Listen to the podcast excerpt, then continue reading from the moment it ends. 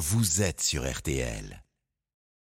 Minute RTL Soir avec vous. Dans un peu plus de 7 mois maintenant, la France accueillera la Coupe du Monde de rugby 2023. Alors la fête, oui, mais dans quelles conditions? On se pose la question parce que les révélations se sont euh, succédées ces dernières semaines. Drôle d'ambiance, Claude Haché, le patron du mondial, évincé pour faute lourde. Des enquêtes pour harcèlement moral et corruption qui le visent sont, sont ouvertes. L'homme qui est chargé de passer maintenant à autre chose, de livrer le tournoi dans des conditions optimales est notre invité ce soir. Bonsoir Jacques Rivoal. Bonsoir. Ah, vous êtes le président du comité d'organisation de la la Coupe du Monde. C'est vrai qu'après les, révélations des dernières semaines, on s'interroge est-ce que le mondial, justement, sera livré dans des conditions optimales?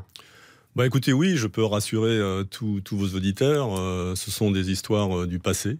Maintenant, on a une équipe en place, un, directeur général très compétent qui a rétabli un, climat qui permet de, se focaliser sur l'avenir. Et l'avenir, c'est de préparer cet formidable événement que va être une Coupe du Monde de rugby dans son pays. Les, sponsors n'ont pas fui pendant cette, cette période troublée? Non, ce qui montre bien que l'événement est tellement fort que finalement il a réussi à traverser des, épreuves un peu, des, temps un peu euh, animés. Et aujourd'hui, on a 37 sponsors qui nous ont rejoints et qui vont nous apporter, au-delà de leur soutien financier, leur expertise et la, vitrine du savoir-faire des entreprises présentes en France. La semaine passée, pour revenir sur cette période animée, comme vous dites, le journal L'équipe publiait une enquête sur les, méthodes de Claude Haché. L'article est assez sidérant. On y lit que les salariés le surnommaient Poutine, Robespierre, des témoignages à l'inspection du travail de personnes en pleurs, terrorisées. 40% environ des salariés qui disent avoir été témoins de violences psychologiques d'après un, un questionnaire du cabinet de conseil.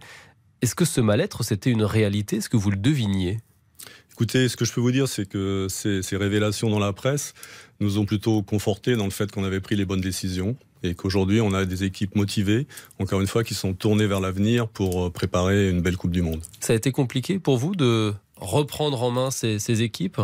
Oui, ça a été des moments euh, difficiles, mais encore une fois, pour moi, ils sont derrière nous maintenant et moi, je regarde devant. Hmm. Quand Claude Hatché dit Je vis une injustice à, à midi au, olympique, quel est votre, votre regard sur ces propos? Ça ne m'intéresse pas. Ça ne vous intéresse pas du tout Pas du tout. Euh, on s'interroge aussi sur la gestion financière des, euh, des derniers mois, puisque l'objectif affiché en 2017 par Claude Hatché était 200 millions d'euros de bénéfices potentiels. Vous allez me dire si l'équipe a raison, puisque l'équipe a enquêté et, estime que le mondial ne serait plus rentable que de 40 millions, a dévoilé des notes de VTC astronomiques, des contrats étonnants avec des sociétés de coaching.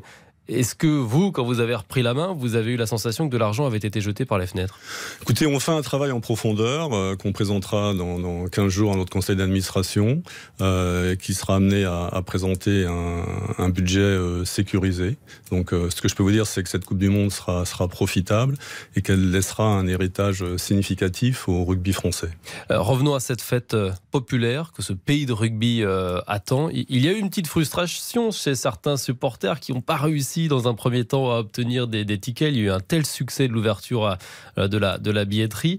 Euh, vous nous dites ce soir qu'il y aura une deuxième chance, c'est ça Et vite même d'ailleurs. Oui, parce qu'effectivement, c'est ce qui démontre le formidable engouement pour cet événement. À plus d'un an de l'événement, on a vendu tous nos billets à, particuliers, auprès des particuliers. Et donc demain à 18h, il y aura effectivement une deuxième chance pour reprendre vos mots, puisqu'on mettra en fait, on ouvrira une plateforme de revente. Donc les gens qui ont eu la chance d'acheter des billets et qui veulent s'en séparer pourront les, proposer au prix donc il n'y aura pas de, de, bénéfices faits sur la revente des billets, et les acheteurs, les heureux acheteurs, pourront de nouveau acquérir un billet avec une toute petite commission pour euh, payer les, frais de gestion. Alors on ne sait pas combien de billets on, va réussir à vendre comme ça. On sait qu'à ce soir, on en a déjà 40 000.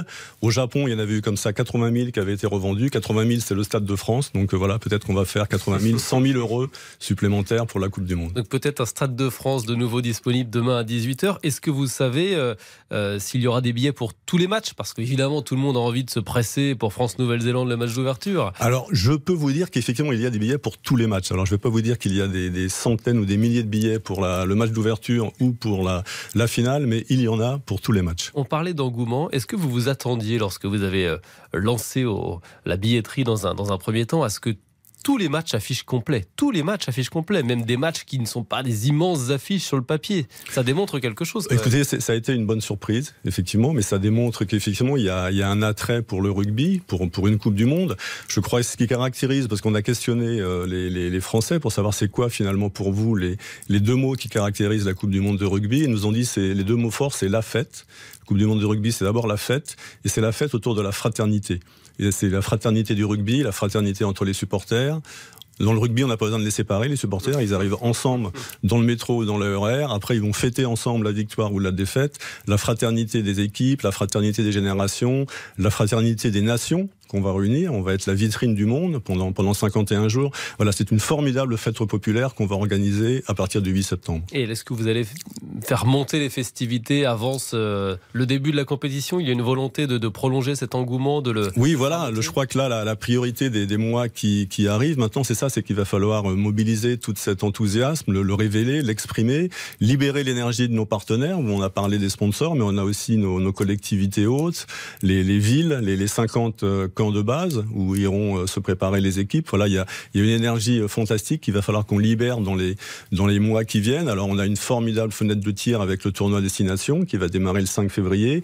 Après, on aura encore des matchs au mois d'août. Voilà, et donc là, la, priorité, c'est de libérer, libérer cette énergie pour préparer la, fête que va être à compter du 8 septembre la Coupe du Monde. Pour terminer, puisque c'est une semaine importante à la tête du rugby français, les clubs amateurs depuis euh, ce matin se prononcent sur la candidature de Patrick Buisson, l'homme qui pourrait remplacer Bernard Laporte, condamné en première instance pour corruption à la tête de la fédération.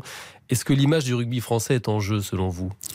Écoutez, moi, je n'ai pas de légitimité à m'exprimer sur les problèmes de, de, gouvernance de la Fédération française de rugby.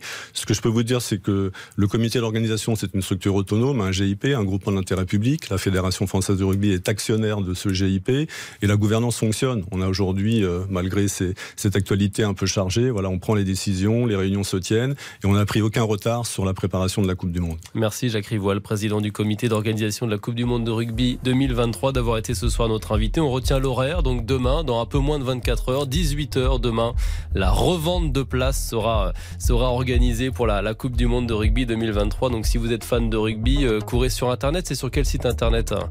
Bah, le site internet France 2023. France 2023, voilà, c'est tout simple. Toute petite pause et puis RTL Soir toujours à, à, vos côtés. Dans un instant, il y aura vos dessous de l'actu. Au plus près des amateurs de Pays de Cassel, c'est du football. Cette fois-ci, c'est le fil rouge de RTL Soir qui joue le PSG en Coupe de France ce soir. Et puis on va rire aussi dans Laissez-vous tenter dernière avec le spectacle de l'humoriste Inès Reg. Vous restez avec nous à tout de suite sur RTL. RTL Soir. Julien Cellier.